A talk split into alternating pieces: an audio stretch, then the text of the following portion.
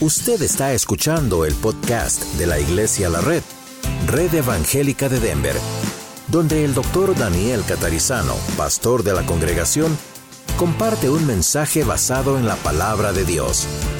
Ahora abra su corazón y permita que en los próximos minutos el Señor le hable y le bendiga.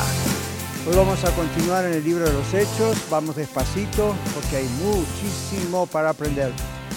Vamos a orar y vamos a comenzar. Bienvenidos. Mientras llegan otros, nosotros ya empezamos. Señor, gracias por esta mañana que estamos aquí otra vez y esperamos, a la expectativa estamos de cosas grandes que tú harás en nuestras vidas y en la iglesia. Señor, pedimos que tú nos ayudes a pues estar atentos, concentrados a lo que vamos a estudiar hoy y que tú nos ayudes también durante el servicio, todas las otras clases y las clases de discipulado. Gracias Señor, estamos comenzando ya en este momento del año uh, las clases regulares normalmente por varias semanas y pedimos que bendigas a cada maestra o maestro, como hemos orado recién también con ellos en oficina y que nos bendigas a nosotros y que prepares, Señor, la actividad de hoy aquí, el servicio, la reunión en Aurora, luego en Arvada y luego en el norte. Te damos gracias, Señor, en el nombre de Jesús. Recibe la gloria. Amén. Vamos a abrir el libro de los Hechos y vamos a analizar este texto, unos breves versículos. Ya habíamos leído capítulo 1, versículo 1 al 5 y hoy vamos a continuar desde el versículo 4, pero voy a leerlo, voy a leer hasta el versículo 11 para que tengamos un poco más de contexto, ¿ok?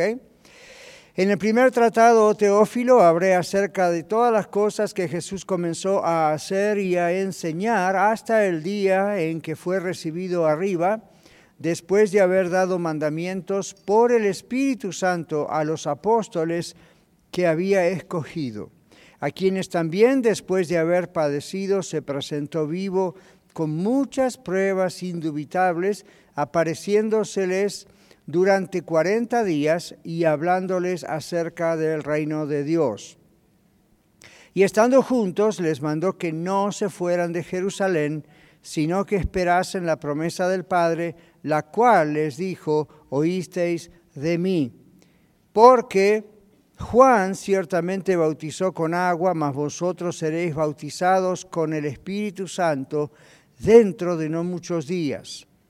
Entonces los que se habían reunido le preguntaron diciendo, Señor, ¿restaurarás el reino de Israel en este tiempo? Él les dijo, no os toca a vosotros saber los tiempos o las sazones que el Padre puso en su sola potestad, pero recibiréis poder cuando haya venido sobre vosotros el Espíritu Santo, y me seréis testigos en Jerusalén, en toda Judea, en Samaria y hasta lo último de la tierra. Y habiendo dicho estas cosas, viéndolo ellos, fue alzado y le recibió una nube que le ocultó de sus ojos.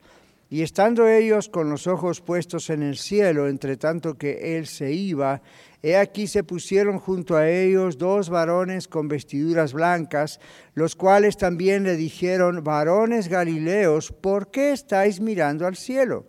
Este mismo Jesús que ha sido tomado de vosotros al cielo, así vendrá como le habéis visto ir al cielo. Muy bien, hasta ahí. Este es el contexto, ¿verdad? No vamos a ver todos estos versículos. Vamos a empezar en el versículo 4 y vamos a ver tres o cuatro versículos hoy nada más, pero siempre conviene repetir la lectura. En casa hagan lo mismo, ¿ok? Tienen la Biblia toda la vida que Dios les conceda la vida.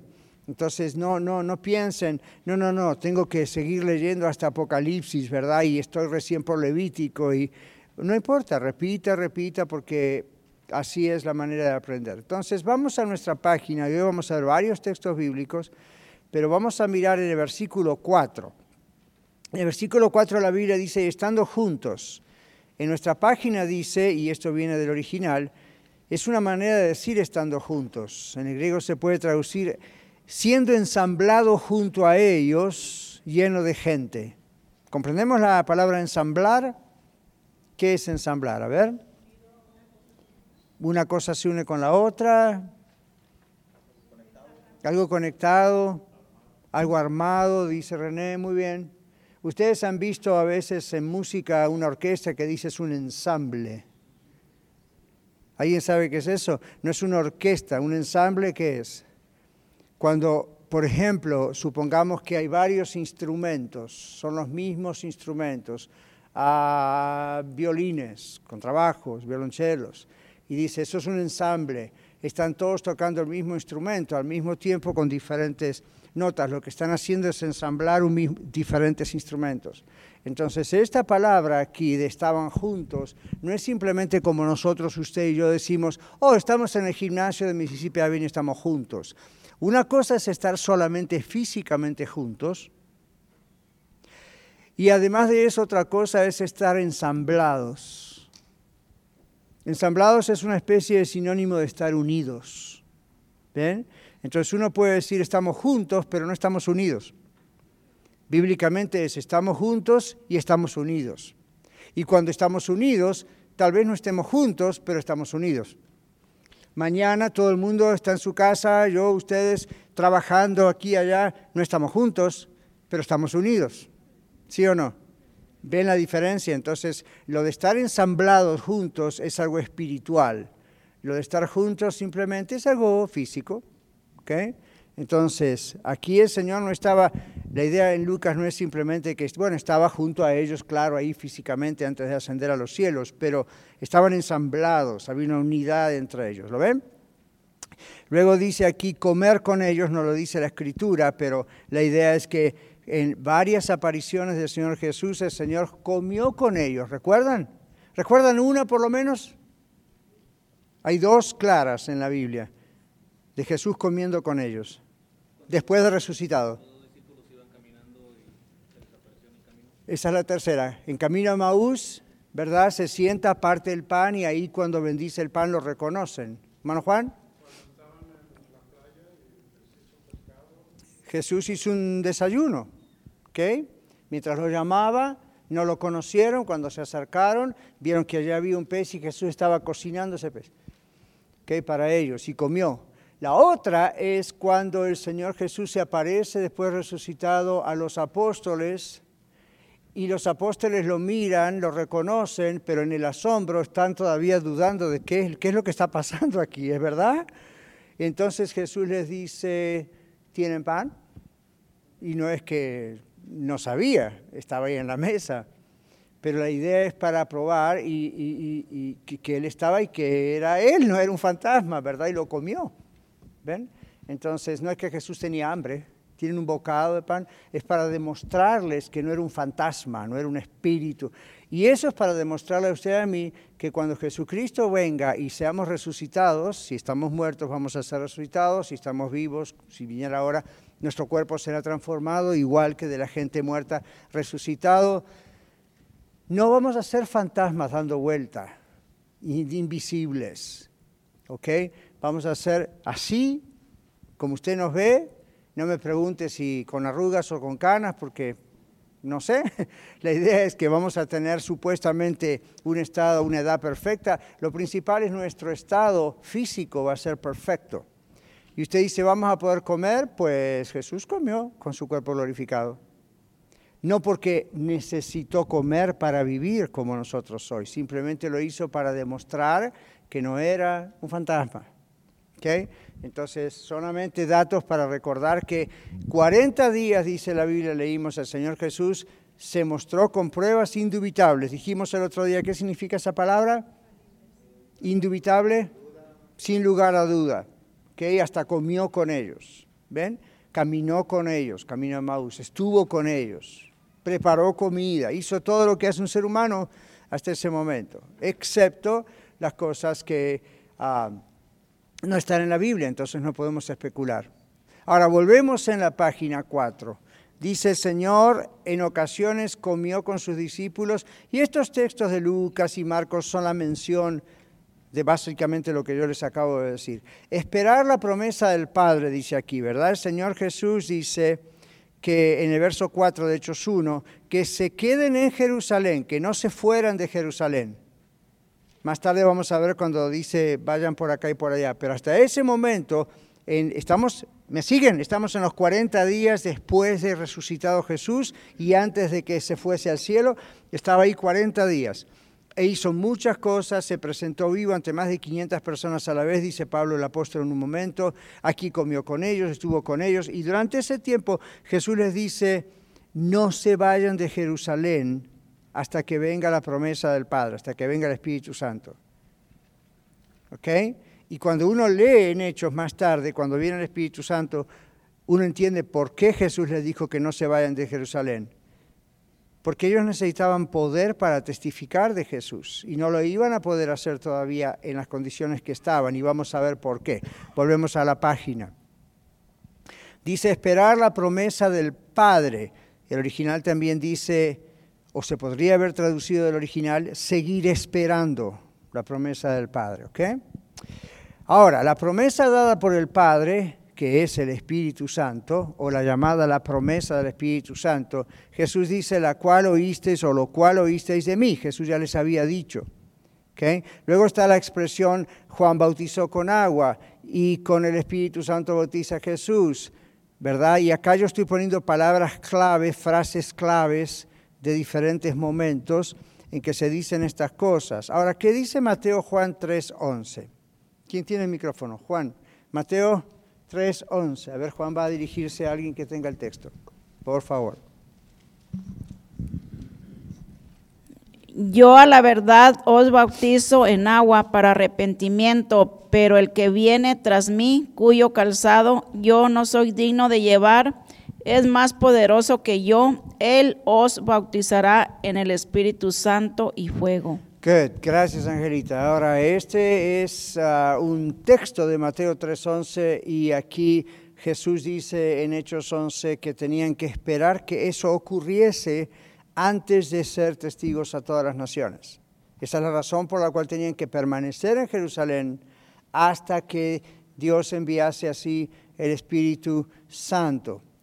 Ahora, yo expliqué el domingo pasado, cuando la Biblia dice la promesa del Espíritu Santo, no está hablando del don de lenguas, ni de ningún don. El mismo Espíritu Santo es la presencia. El mismo Espíritu Santo, su presencia es la promesa. ¿De acuerdo? Recuerdan que dijimos eso. Es bien claro si usted lo lee despacito.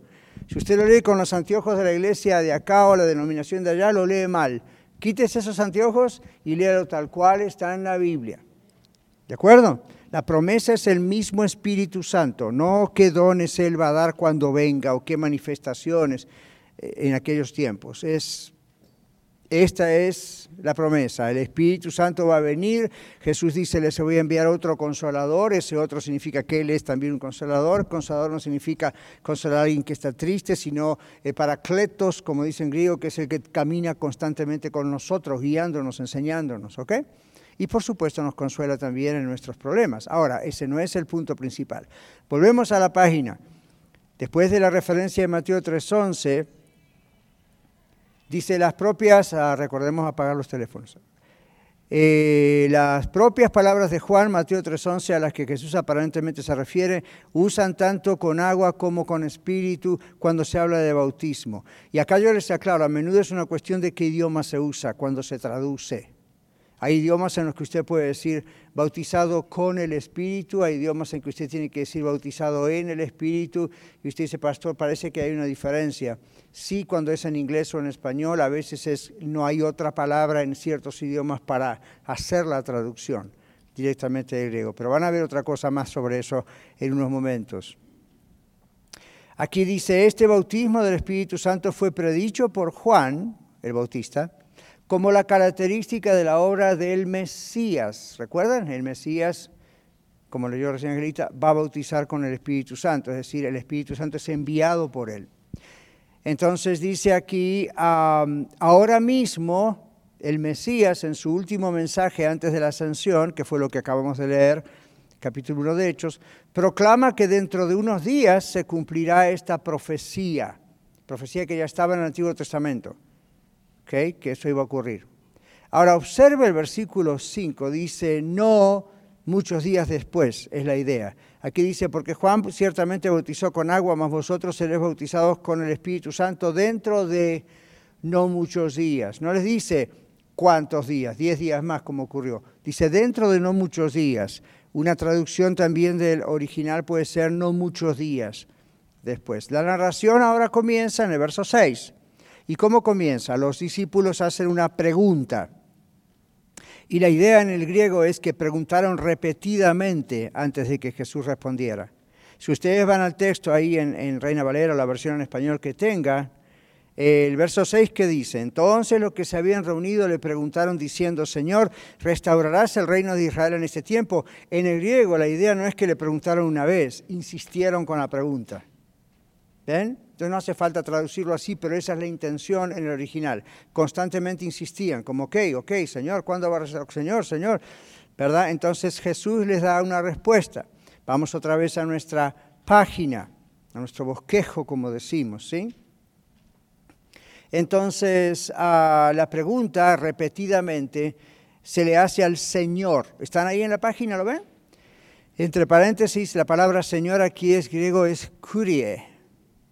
Y aquí no está en el sentido de Señor con minúscula. Por ejemplo, en Mateo 21, 30 aparece alguien que le dice al Señor, Señor, aparece minúscula. Ese problema con nuestro idioma español, ¿verdad? Nosotros decimos Señor para las dos cosas. Hablamos del Señor del cielo y del Señor Jaime del Señor Daniel, del Señor Jesús. Y, no, aquí cuando está en mayúscula en español, el término en griego es curie y solamente se refiere al Señor, al Jehová del Antiguo Testamento, a Dios. Cuando está en minúscula es Mister, diríamos en inglés. En inglés hay una diferencia. En inglés decimos Mister o decimos Lord. ¿Verdad? Todos están ahí. Estamos en Estados Unidos, ¿verdad? decimos Mr. Catarizano, Lord Jesus. En, en, español no tenemos esa diferencia. Decimos Señor Catarizano, Señor Jesús. ¿Cómo sabemos quién de los dos es Dios?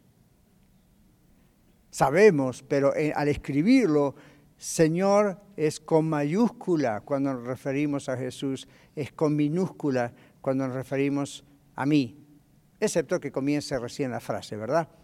Pero e, en inglés hay una diferencia, en griego también. En griego, cuando aparece la palabra Señor para referirse a Jesús, el término griego es kurie. Entonces uno cuando traduce sabe, ok, está hablando del Señor. Aunque aún si no dice la palabra Jesús, si dice kurie en griego, es la, a la única persona que se le puede hacer kurie es a él. Los demás es otro término griego y ya se sabe que no es la divinidad. ¿Ok? All muy bien. Seguimos. Entonces, aquí en Mateo, cuando aparece alguien que le llama a Jesús Señor, Mateo 21:30, ¿qué dice? Acá Miguel. Ahí van a ver que una persona se refiere a Jesús como Señor, pero no está usando, aunque en español no se nota, quiero que sepan que no está usando la palabra curia. 21:30 de Mateo. Y acercándose al otro, le dijo de la misma manera, y respondiendo él, dijo, sí Señor, voy, y no fue. Jesús está, está bien, Jesús está usando ahí una parábola y manda, dice, no, está hablando de él, aunque atrás uno podría decir interpretación tiene que ser con que Dios mandó a hacer algo. Pero Jesús está hablando acerca de una parábola y diciendo a alguien le fue ordenado por su jefe, digamos, que vaya a hacer tal cosa y la persona dijo, sí, sí, lo voy a hacer, Señor, pero luego no lo hizo. Solamente esta aclaración, esa palabra Señor, cuando la vean en ese texto, no piensen que está hablando del Señor del cielo, de Jesús. Eso es Mister. ¿Okay? Otra vez, el problema con nuestro idioma. Ahora, ¿van comprendiendo mejor por qué hay tantas traducciones o tantas versiones de la Biblia en español? ¿Sí o no? ¿No?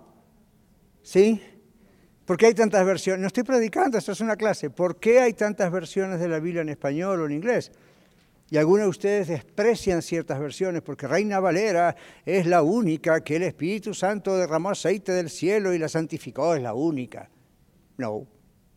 Hay versiones, como yo les dije la otra vez, que van palabra por palabra, por palabra, por palabra del griego. Otras toman la frase en el griego y la traducen en una frase que tenga sentido en español.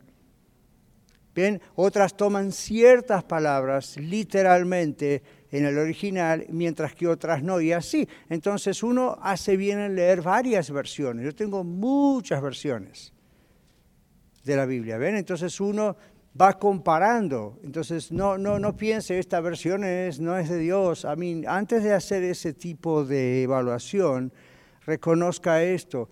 El idioma nuestro, aunque español e inglés son dos idiomas muy ricos, no son tan ricos como el idioma griego cuando se trata de definir palabras.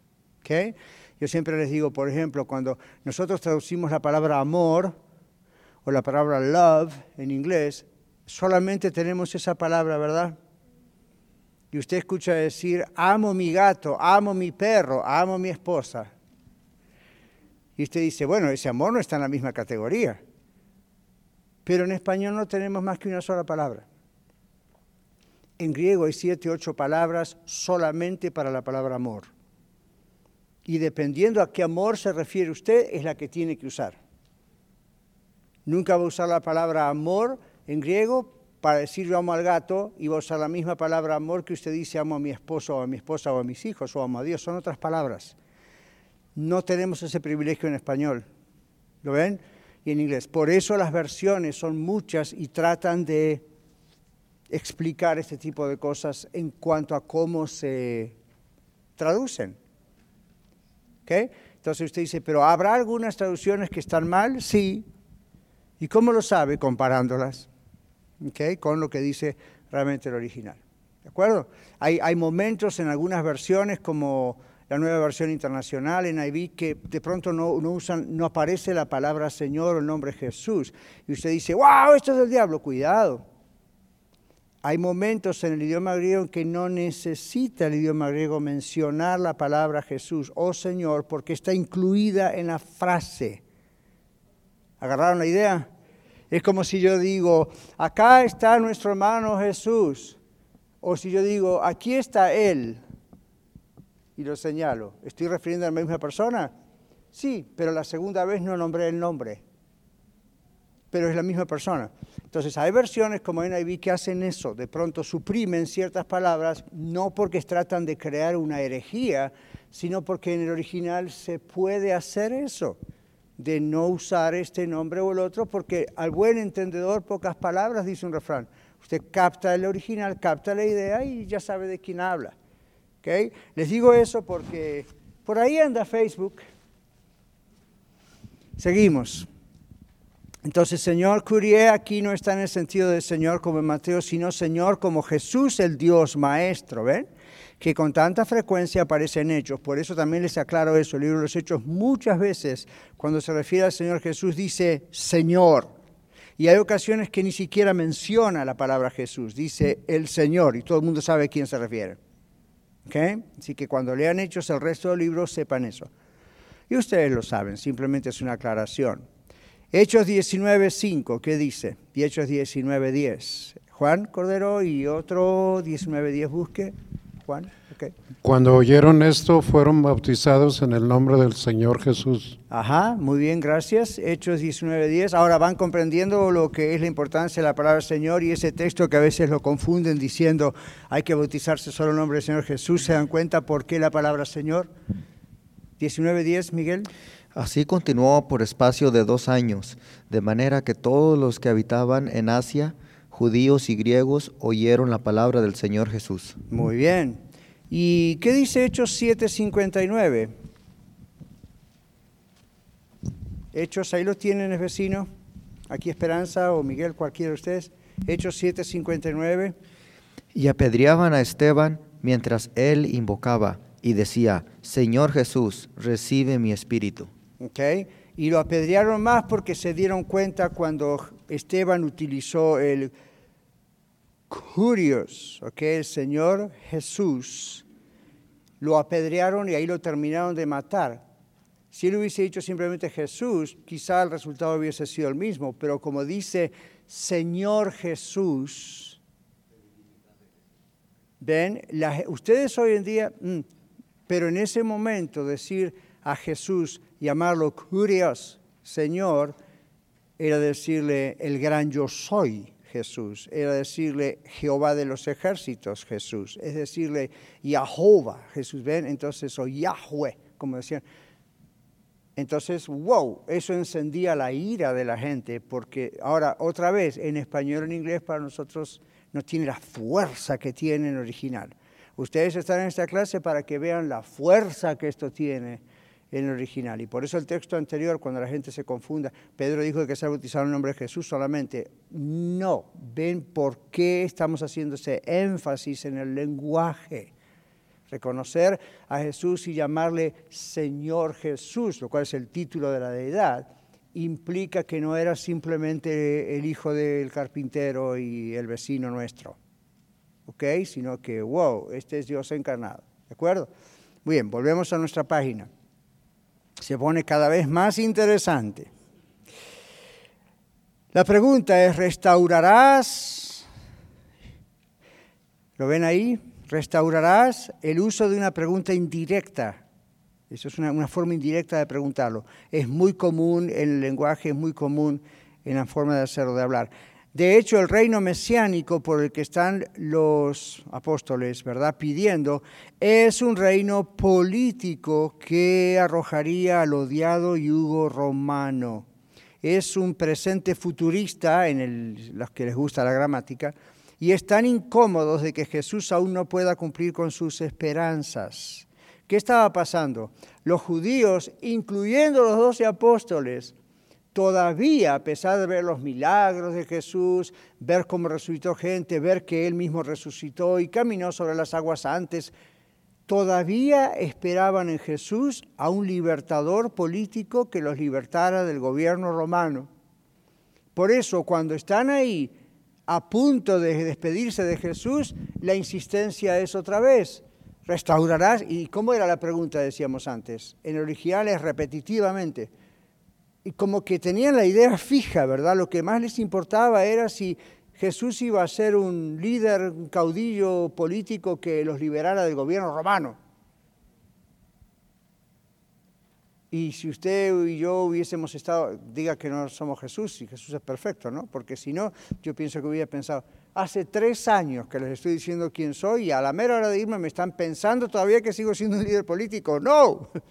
Bueno, Jesús no toma esa, esa postura, gracias a Dios, pero él no, él les explica constantemente que él no vino a liberar al pueblo de Israel del imperio romano. Esa no es la razón por la cual el Mesías prometido vino. Ahora, ustedes saben, entre otras cosas, por qué los judíos hoy en día, ahorita, no creen que Jesús es el Mesías. Esa es una de las mayores razones. Si Jesús fue el Mesías, ¿por qué no nos libró del imperio romano hace dos mil años atrás? Porque claramente Jesús dijo que ese no fue su propósito y que no venía solamente para Israel, sino para todo el mundo. Cuando en el capítulo 3 Juan eh, dice que Jesús habla con quién? Nicodemo. ¿Recuerdan Juan 3, 16? Es parte del diálogo con Nicodemo, ¿sí? Jesús le dice, porque de tal manera amó Dios a los judíos no, ¿ven? Y eso le tiene que haber llamado la atención a Nicodemo, porque Nicodemo también tenía la esperanza de un reino mesiánico para Israel, que nos librara de esta gente, ¿ven? Y Jesús le dice, de tal manera amó Dios al mundo, Nicodemo, al mundo, no solo Israel, al mundo, que ha dado a su Hijo unigénito, etc. Entonces, Ah, es increíble que a la mera hora que Jesús ya estaba por ir, los apóstoles siguen insistiendo, vas a restaurar al reino de Israel, nos vas a librar. Y entonces Jesús no se queja, pero observen que, observen que él responde en el verso 7 que leímos antes. No os toca a vosotros saber los tiempos o las sazones que el Padre puso en su sola potestad. Entonces aquí no es simplemente, oh, Jesús le está respondiendo, va a haber un día en que Dios les va a librar del gobierno romano. En realidad, aquí hay más que eso, porque observen en la página del bosquejo, dice, restaurarás, y aquí uso es una pregunta indirecta, el reino mesiánico por el que están pidiendo es un reino político que arrojaría el odiado yugo romano. Ah, es un presente futurista, están incómodos de que Jesús no pueda cumplir sus esperanzas. La esperanza de haber restaurado el reino de Israel y quitado de los romanos. Seguramente aquí hay pruebas de que los once apóstoles necesitaban la promesa del Padre, como Jesús les dijo, no se vayan de aquí hasta que venga el Espíritu Santo. Estos lo necesitaban los doce antes de comenzar a difundir el mensaje de Cristo resucitado. ¿Por qué? Todavía anhelan un reino político para Israel, incluso después de que la fe y la esperanza hayan regresado. Necesitan la iluminación del Espíritu Santo. Dígame una cosa, ahora que lo vemos así. ¿Qué hubiese pasado si Jesús les hubiese dicho, no, no, no, no, no esperen en Jerusalén. Ya les dije antes, en Jerusalén, vayan por todos lados, ya prediquen, ya están listos, ya aprendieron, vayan y háganlo. ¿Qué tipo de reino hubiesen predicado los apóstoles? Un reino político. Hubiesen seguido diciendo, Jesús se fue, pero en cuanto vuelva, la promesa es, nos va a librar del gobierno romano. Jesús le dice, no, eso no es lo que van a tener que predicar. Entonces, quédense acá hasta que agarren la onda. ¿Para qué vine y qué es lo que van a predicar? Y el poder del Espíritu Santo tiene que estar en ustedes para que puedan... ¿Vieron cuando dice el poder? Muchas veces en nuestras iglesias pensamos en poder y en qué cosas pensamos ahí. Don de lenguas o qué más. Manifestaciones milagrosas, todo es maravilloso, pero Aquí está diciendo en primer lugar poder para comprender exactamente la misión de Cristo. Es una revelación, es una revelación de Dios al corazón, a su mente, a la mía. Entonces, esto es lo mismo que el día de hoy, si nosotros decimos, supongamos que yo digo, bueno, Ah, yo, yo, yo me convertí a Cristo, me bauticé, soy miembro de una iglesia y mi función ahora es invitar a Alma y a la iglesia. Alma Cristian, vengan a la iglesia. Ok, inviten a gente a que vengan a estar con la iglesia, pero no lo dejen ahí pensando que esa es la tarea exclusivamente. Cuando el Espíritu Santo vino a nuestras vidas, tenemos el poder no solo para hacer una invitación a la iglesia, sino para testificar de quién es Cristo. ¿Ven la diferencia? Cualquiera invita a otro a una iglesia. No cualquiera habla a otro de Cristo. Entonces, los apóstoles necesitaban el poder de Dios, el Espíritu Santo, en primer lugar para que ellos comprendiesen bien el Evangelio, para que dejen de estar confundidos, para que no piensen Jesús va a librarnos del yugo político romano. No, para que se den cuenta que Jesús es el Salvador del mundo, que la gente está en pecado, que se va al infierno y que si no lo salva el Señor Jesucristo no hay solución. Ellos tenían que comprender eso. La primera razón por la cual el Espíritu Santo llega es por eso. Y si no, observen qué pasa dos capítulos después o tres en Pentecostés. Después que aparece todo el espectáculo de las lenguas de fuego y habla en lenguas, ¿quién se pone en pie y predica? Aunque la Biblia dice todos los, apóstoles, dice Pedro y los apóstoles, pero Pedro es la voz cantante, digamos, ¿no? Y con todo de nuevo, con todo poder. Ahora, este es el mismo Pedro que hacía días atrás había negado a Cristo. ¿Se acuerdan? Cuando estaba en la fogata, calentándose durante los juicios, y alguien le dijo, tú eres uno de ellos, y él hasta maldijo. ¿Se imaginan a Pedro haciendo eso? Hasta maldijo, diciendo, no lo conozco, no lo conozco. Bueno, el Señor tuvo compasión de él, ¿verdad? Después se arrepintió, lloró amargamente. Este mismo Pedro, bocón, como diríamos acá a veces, metiendo la pierna en la boca, y, de repente con mucha sabiduría, tenía esas mezclas a veces, ¿no? Este mismo Pedro, así tímido, escapando, el día de Pentecostés se levanta frente a toda la multitud y en el mensaje de Pentecostés ustedes encuentran expresiones como, ustedes mataron al autor de la vida. ¿Se imagina? Decir algo así delante de los que habían asesinado a Jesús, básicamente los que habían gritado crucifícale. ¡Wow! Hay que tener, dice uno, ¿qué? ¿Cómo? Ah, ¿Y qué más? Pantalones, agallas, ¿verdad? ¡Wow! My goodness. No hay que tener nada de eso, hay que tener el Espíritu Santo. No piense, no, yo soy muy tímida, no sé mucho de la Biblia, no sé mucho, no, hermano pastor, no venga usted, lo vamos a invitar a usted porque mire, no, yo, yo no sé. No es eso, es el Espíritu Santo. Y usted dice, no, pero yo no conozco teología. No es eso, conózcala porque es bueno. Es el Espíritu Santo. el mismo Pedro, que todavía estaba con una fe incipiente, porque a pesar de que estuvo tres años con Jesús, todavía le faltaba mucho como a los demás, lleno de Espíritu Santo, tuvo el valor para decir algo así. ¿Cuál fue el resultado? Como tres mil convertidos, o sea que la multitud era muy grande para que tres mil se convirtieran, ¿verdad? Obviamente habría posiblemente muchos más. Pero esto es lo que quiere mostrar el libro aquí en la Biblia, es miren lo que puede hacer el Espíritu Santo con cualquiera de ustedes. ¿Ok?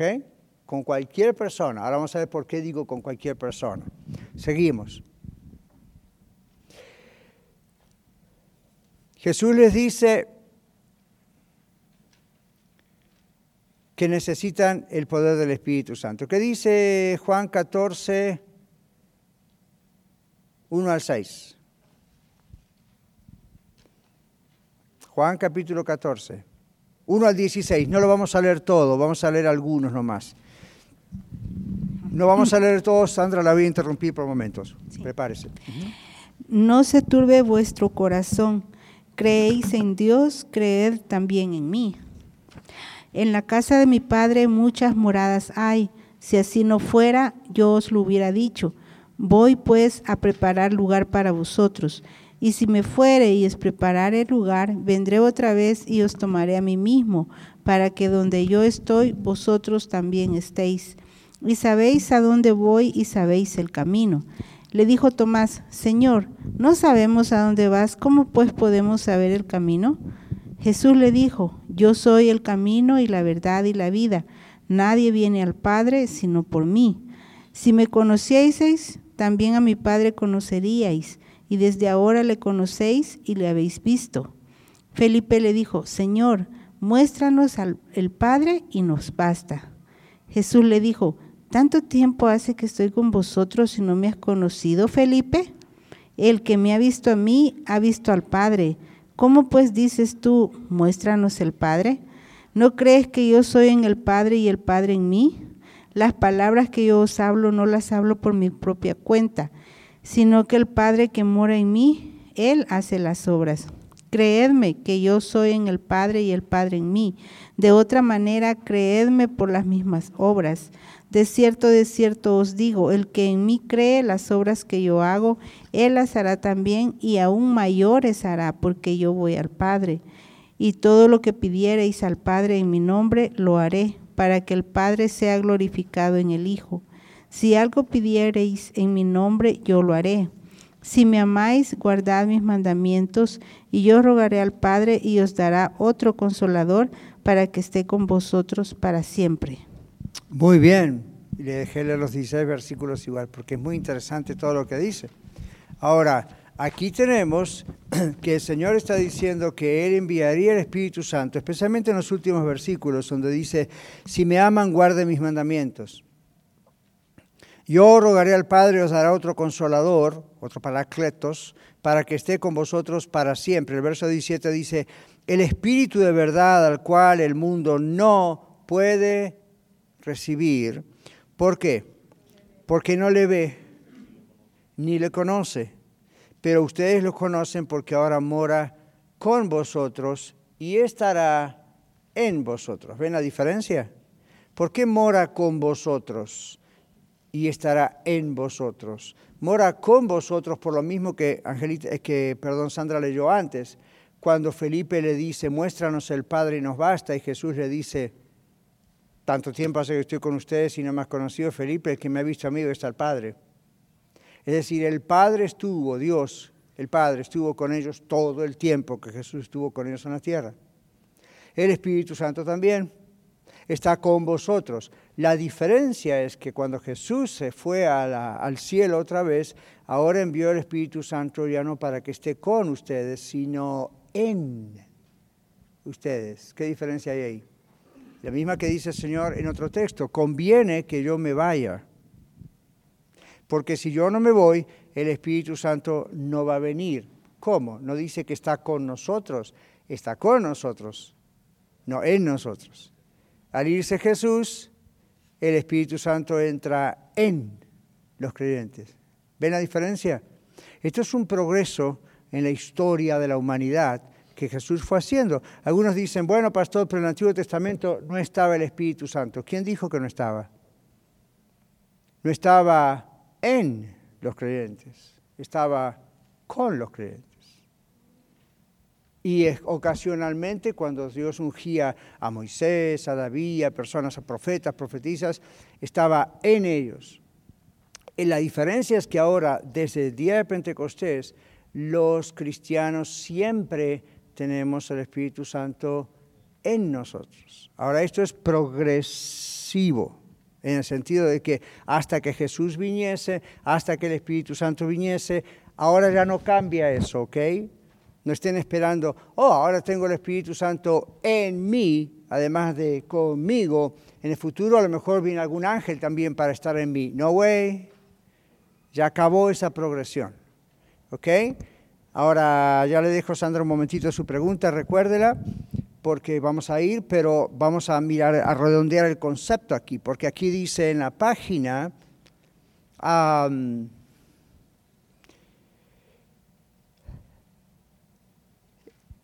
Hay tiempos y estaciones, o el poder del Espíritu Santo, ¿verdad? Dijimos recién. Bueno, Hechos 1.7, que ya leímos, no les toca a ustedes saber los tiempos o las estaciones. ¿Qué significa esto? Períodos y puntos de tiempo. Yo les mencioné en otras clases aquí en la Escuela de Vida la palabra tiempo en, en la Biblia, en el griego.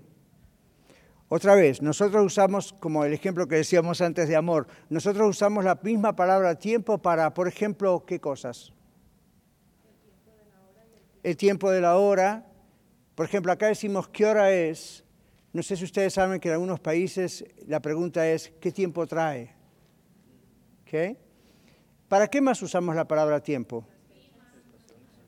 El clima, la estación, el tiempo de la primavera, el tiempo del otoño, y cómo está el tiempo hoy, cómo está el clima hoy, frío, húmedo. ¿Para qué otras cosas usamos la palabra tiempo? Para una ocasión, es tiempo de la escuela de vida. Después es tiempo de servicio. Más tarde espero sea el tiempo de comer y así, ¿verdad? Depende. Pero ven otra vez la limitación del inglés y del español. La misma palabra tiempo, no hay diferencia. En el griego hay diferencia. Cuando el Señor Jesús dice, no les toca a ustedes saber los tiempos y las sazones. Sazones no las son, you know, pimienta, sal, pimiento. Es el tiempo kairos y el tiempo cronos. Son dos palabras en griego. Un tiempo se refiere cronos, parecido a cronómetro, ¿sí? O a cronológico. Esa palabra en griego es traducida por nosotros con la idea del tiempo de la hora, el tiempo de las crónicas. el tiempo cronos, el tiempo kairos, la palabra kairos en griego no se refiere, aunque se traduzca tiempo, no se refiere al tiempo de la hora o al tiempo del otoño o al tiempo en que Jesús estuvo en la tierra. Se está refiriendo a una época especial. El kairos es el tiempo de Dios en griego, donde se refiere, esto es una ocasión especial, esto es una cosa especial, es un tiempo especial. ¿Ven? Nosotros no tenemos alternativa en español más que traducirlo como tiempo. Entonces aquí el Señor les está diciendo a los apóstoles que estaban tan angustiados y tan preguntones, que cuándo vas a restaurar y que cuándo vas a restaurar y que cuándo vas a restaurar el reino de Israel. El Señor no les responde eso. El Señor les dice, no les toca a ustedes saber los cronos, saber los kairos, saber los, las, las, las sazones con relación a los detalles que el Señor solamente puso en su solo poder o soberanía o potestad. Entonces, cuando usted ve en Facebook, en la televisión, el mundo se va a acabar dentro de 22 años o dentro de 3 años, o ahora con este presidente o con el otro, y eh, no lo crea, por favor. Y usted dice, pero las profecías, sí, pero a pesar de las profecías, nunca jamás en la Biblia aparece la fecha del juicio final. Nunca aparece la fecha de la segunda venida de Cristo. Solamente el Señor nos dice, estén siempre alertas. ¿Cómo? Van a pasar ciertas cosas, pero estén siempre alertas. Y yo les puedo decir, proféticamente ya pasó casi todo para que Jesús venga. No, pastor, todavía tiene que edificarse el tercer templo. No hay una sola referencia en la Biblia que dice que hay que edificar el tercer templo para que venga Jesús.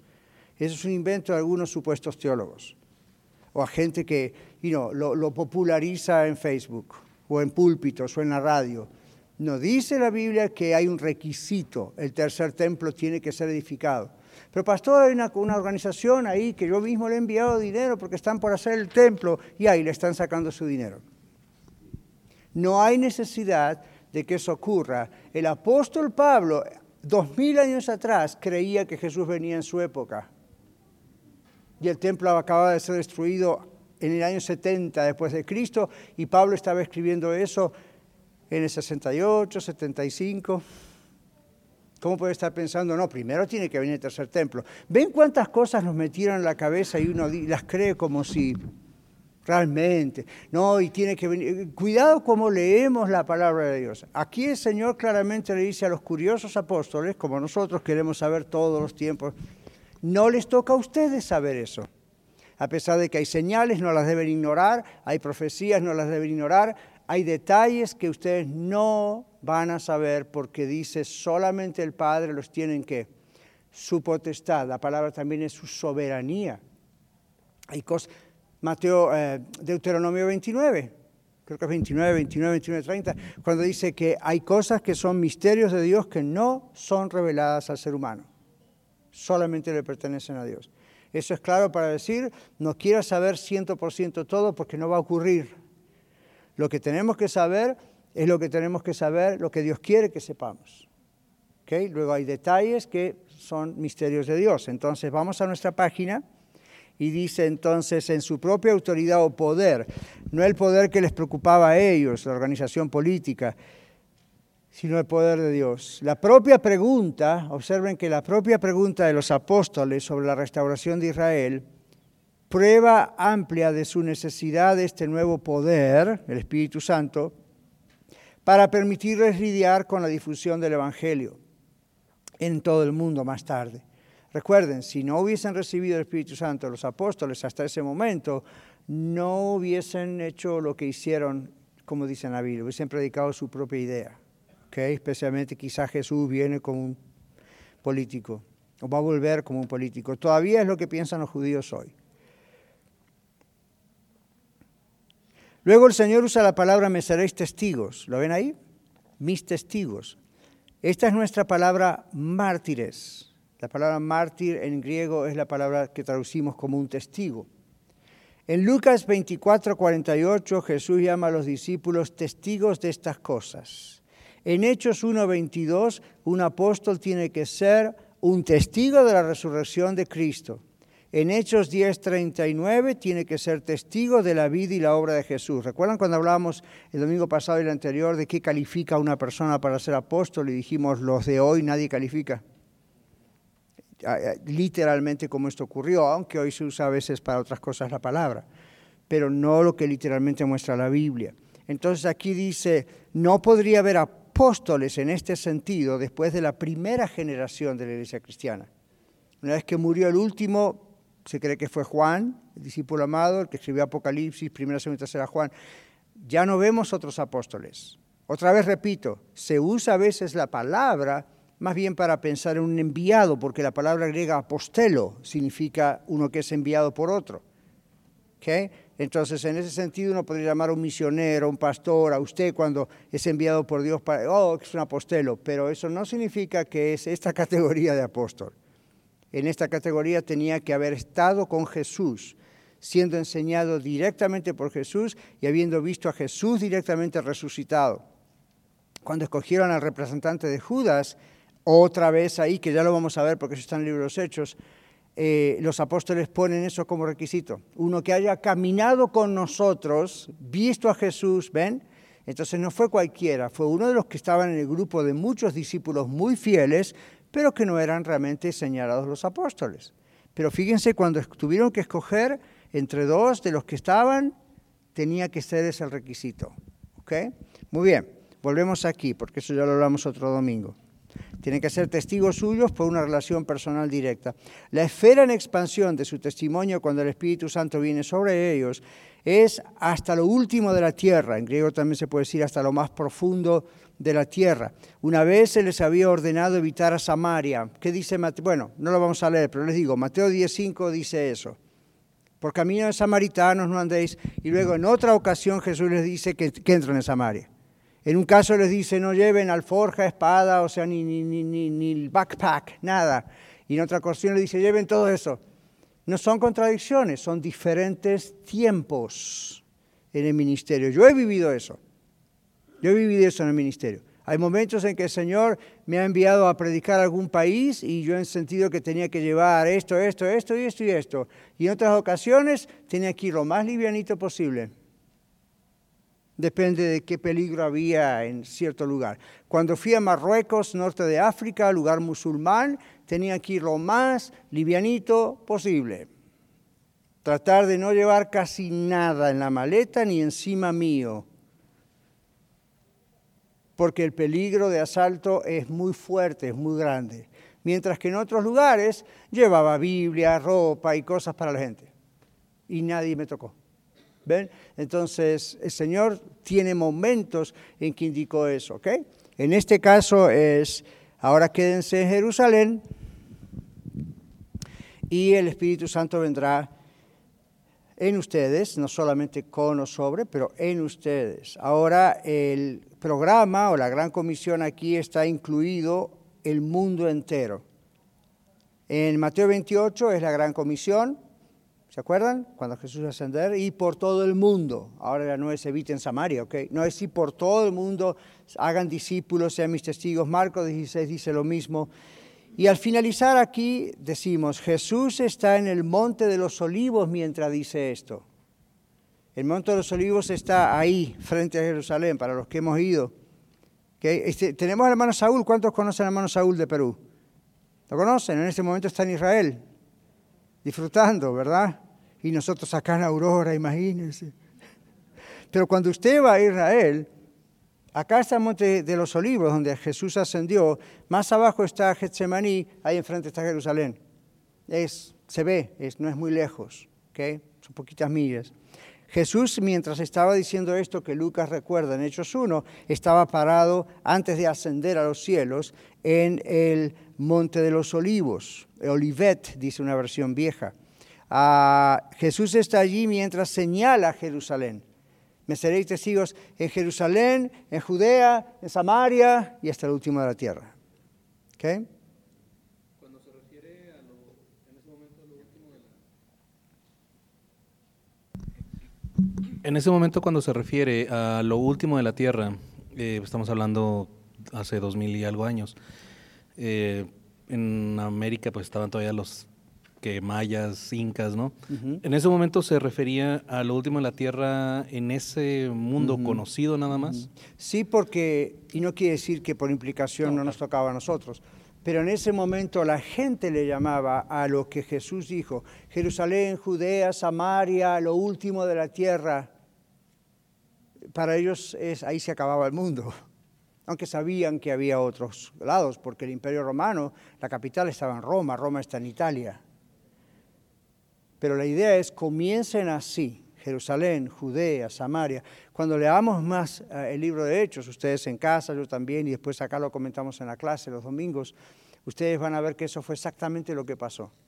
Los discípulos se quedaron en Jerusalén a causa de la persecución, los apóstoles finalmente quedaron ahí, otros fueron esparcidos, y en la esparción empiezan a predicar en los diferentes lugares. Más adelante aparece gente como el apóstol Pablo que va más lejos todavía, que ya va a otros países. Y usted y yo seguimos haciendo lo mismo, aunque estemos aquí en Estados Unidos. Por eso yo les decía el domingo el mensaje, ¿ustedes piensan que si usted vino acá a Estados Unidos nomás porque querían tener más dólares en la bolsa o mandar a su país? Eso es lo que uno pensó, eso es la agenda que uno tenía en la cabeza, pasarla mejor, tener un buen trabajito, una linda casa, dos, tres carros. Eso es lo que usted y yo pensamos. Dios tiene otros planes atrás. Y usted dice, ¿qué? ¿Dios me quiere ser pastor? No necesariamente. No tiene que. Simplemente recuerde que si Dios permitió lo que permitió, no lo permitió solo para bendecir su vida. Cuando Dios bendice nuestra vida es porque tiene un plan y no es solamente nuestra propia satisfacción. Entonces los discípulos también, progresivamente, hasta lo que era la última de la tierra para ellos y luego hasta más allá. Ok, concluimos aquí diciendo, Jesús está entonces en el Monte de los Olivos, señala Jerusalén, Judea, Samaria, la parte más extrema de esa tierra en ese momento para ellos, pero ellos sabían que había más allá. El programa o la comisión todavía nos invita a la conquista mundial de Cristo y por todo el mundo, dice en Mateo 28, Señor. El libro de los Hechos forman el mejor comentario sobre la gran comisión, sobre estas palabras del Señor. Entonces nosotros debemos hacer qué? Obedecer. Sandra tenía una pregunta. Solo un comentario de que cuando dice el Espíritu Santo en nosotros, en Hebreos está que dice la Biblia de que mm, la, Él puso los mandamientos en tablas de piedra, pero que los iba a poner en nuevo pacto en nuestros corazones y en nuestra mente. Ya, gracias y ya no va a estar en piedra, sino inclusive otro texto dice en el Antiguo Testamento, les voy a dar un corazón de carne. Usted dice, pues, siempre tuvo un corazón de carne. Bueno, comprendan la expresión. Mientras no tenemos a Cristo, nuestro corazón es un corazón de piedra. Dios nos da un corazón de carne para que recibamos su palabra. Estoy, estoy sorprendido de que nadie preguntó sobre el bautismo del Espíritu Santo, y aquí lo mencionamos al principio de la clase. Sí, ¿verdad? Yo estaba tan preparado para responderles que tengo un artículo de tres páginas para que él tenga interés de saber qué es este asunto del bautismo del Espíritu Santo. ¿Ok? Entonces, como ya es la hora, no lo vamos a comentar mucho. Pero qué bueno, ya le dije la otra vez. Básicamente, uh, ¿cuál es la diferencia entre nosotros, iglesia carismática, pentecostal, otras iglesias? Son nuestros hermanos en Cristo. Amén. Ustedes no están convencidos, pero Rigo yo sí. Son nuestros hermanos en Cristo. La diferencia es en la interpretación de lo que están diciendo. ¿Okay? Y si ustedes quieren, aquí dejamos copias que la hermana Marta tiene de estos tres, dos artículos en tres páginas, están en español, sobre qué es el bautismo del Espíritu Santo. Y yo menciono, después de la primera parte, a alguien que es un gran teólogo reformador de la época, Grudem se llama en, ah, español, y él es muy bueno en cuanto a cómo explica esas cosas. Es más, estoy tentado a comprar varios de sus libros de teología y, traerlos acá. Porque ah, el asunto del bautismo, la palabra bautismo aquí está indicando en la Biblia el ingreso a. Entonces, cuando usted se entregó a Cristo Jesús, cuando usted se convirtió de verdad, ¿qué pasó en ese momento? ¿Qué les expliqué otros días? Oh, fui salvo, pastor. Ok, good. El Espíritu Santo vino a morar ¿dónde? Dentro de nosotros. Ese es el bautismo del Espíritu Santo. Es la entrada, el ingreso, estar... Ahora, ¿saben cuál es la confusión con nuestros hermanos de otras denominaciones o no denominacionales? Confunden los efectos que puede tener la llenura del Espíritu Santo con la entrada o el ingreso, que es el bautismo del Espíritu Santo. Entonces, como en Pentecostés, ese primer ingreso para estar en los creyentes produjo don de lenguas, muchos establecieron, oh, ok, esa es la señal por excelencia. Y si usted no habla en lengua, no es bautizado por Espíritu Santo, pero eso no es lo que dice la Biblia. Y usted dice, pero pastor, puede ocurrir que un día pidiendo la llenura del Espíritu Santo, que saben que es, ¿no es cierto? Efesios 5, 18, no se embriaguen con vino, sean llenos del Espíritu Santo. ¿Qué significa ser lleno del Espíritu Santo? Ser absolutamente controlados por el Espíritu Santo. ¿Eso lo podemos pedir? No solo lo podemos pedir, lo debemos pedir. Está en griego como una orden. Ahora, puede ocurrir que en la llenura del Espíritu Santo de pronto hablen lenguas, ¿ya? Yo no creo que separaron esas cosas. Eh, yo no soy cesacionista, como decimos en inglés, en, teología. Yo creo que eso puede continuar. Pero eso es el Espíritu Santo si lo quiere dar. Como da otros dones, ¿por qué no se recalcan otros dones? ¿Por qué no se recalca que Dios le dio a, Pedro el poder? Y ahí no habló en lenguas, ahí habló en su idioma. ¿Ven? Pero siempre como que esta es la señal, no es esta la única señal. Entonces, nuestros hermanos a veces confunden bautismo con llenura del Espíritu Santo. Y luego, nunca en la Biblia, los desafío a estos esta semana, ya que no hacen nada toda la semana, les agrego otra tarea. Busquen en la Biblia si alguna vez hay una orden de buscar el bautismo del Espíritu Santo. Les digo, ni una sola vez. Ni una sola vez dice que usted tiene que orar para que el Señor lo bautice con el Espíritu Santo. Ni una sola vez. ¿Por qué? Porque eso ocurre en el momento de su conversión. Ahora lo desafío a la otra. Busquen en la Biblia si alguna vez hay una orden de buscar la llenura del Espíritu Santo. Hay un montón de textos. Entonces es nuestra obligación buscar y orar la llenura todos los días del Espíritu Santo. Si el Espíritu Santo nos da profecía, palabra de ciencia, sabiduría, palabra de lenguas de otro idioma, interpretación de lenguas en casa o en el templo, para edificación, como dice 1 Corintios 14, no para vanagloria de uno. Entonces, si eso ocurre, alabado sea el Señor, pero no dice que tiene que ocurrir para que usted sepa que usted tiene el Espíritu Santo. Usted dice, oh pastor, eso es teología bautista o reformado. Eso es Biblia. Así, crudamente, eso es Biblia, como tiene que interpretarse. Que yo creo en todos los dones del Espíritu Santo. Tengo algunos de ellos. Pero no tiene que ser la señal de decir, ah, yo estoy bautizado en Espíritu Santo, Antonio no, vamos a orar por él. Porque eso, como van a ver en el artículo, si se lo llevan, eso me pone a mí en una categoría más alta que él. No, señores, no hay tal categoría. Y los otros, más de teología reformada, a veces tenemos el otro problema. Atención, ya terminamos. ¿Cuál es el otro problema? El orgullo. Yo sé más que él.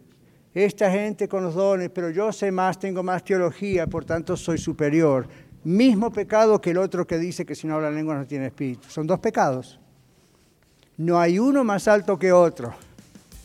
La madurez espiritual se da cuando uno está en comunión con Dios, buscando la palabra de Dios. ¿Ok? Muchas gracias por escuchar el mensaje de hoy. Si tiene alguna pregunta en cuanto a su relación personal con el Señor Jesucristo o está buscando unirse a la familia de la Iglesia La Red, por favor no duden en contactarse con nosotros.